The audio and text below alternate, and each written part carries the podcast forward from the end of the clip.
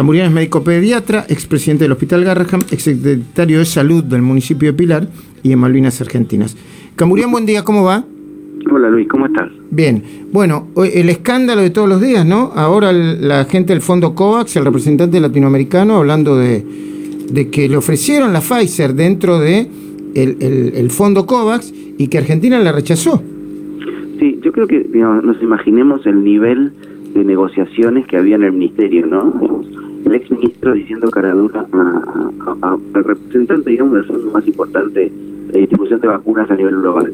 Ese es el nivel de negociaciones que tiene el ministerio y que sigue teniendo, ¿no? Es por eso que yo te decía el otro día, esto es un equipo muy conformado que ahora eh, se van a, a y se van a, digamos, se van a empezar a justificar de todo lo mal que hicieron y que hace que hoy no tengamos a casi la mitad de los argentinos vacunados, lo repito, hoy podríamos tener a casi la mitad de los argentinos vacunados y hoy podríamos tener muchas menos cantidad de camas de terapia intensiva ocupadas, con lo cual muchos menos muertos.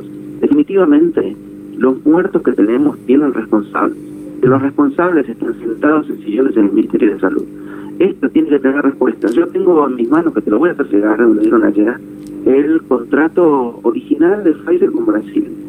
No tiene ninguna cláusula eh, de otro planeta. Es un contrato completamente normal que habla de normalidades, que no habla de, la, Perdón, Carlos, me lo, me lo, me, está, obviamente debe estar en portugués. ¿Tenés la, ¿Tenés la traducción al español o me lo mandás en portugués y yo lo hago traducir? Está en portugués y se entiende perfectamente. Así que yo te lo voy a mandar en portugués.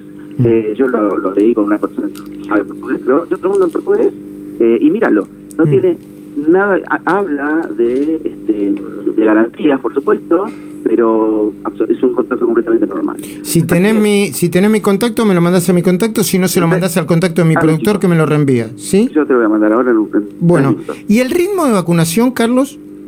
No, no existe el ritmo de vacunación, Luis. Eh, hoy tenemos, no tenemos 3 millones de vacunas guardadas, hoy tenemos 4 millones y medio de vacunas guardadas. Porque digamos, se ve en el monitor claro, ¿no? Digamos, llegaron 17 millones, se aplicaron 12 millones 800 mil. Entonces, claramente no hay una intención en este momento de vacunar aceleradamente a las personas. La única intención es el encierro, ni siquiera lo llamaría aislamiento.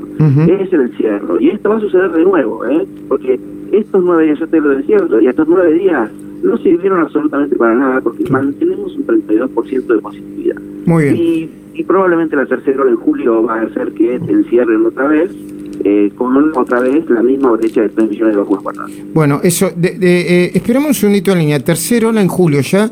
Eh, uno de los pocos que viene hablando de, la tercera ola es Carlos Camburián. Ahora, Gustavo Noriega, acá hay una contradicción, porque desde la factoría de Dulceando, punto artesanal, de donde se hacen esas mermeladas tan ricas, me envían una foto y acá está despejado y se está saliendo el sol y está despejado. Y se ve un poquitito la salida del sol entre los edificios. Y el señor Gustavo Noriega me manda otra foto, pero ¿está nublado, Gustavo, o no?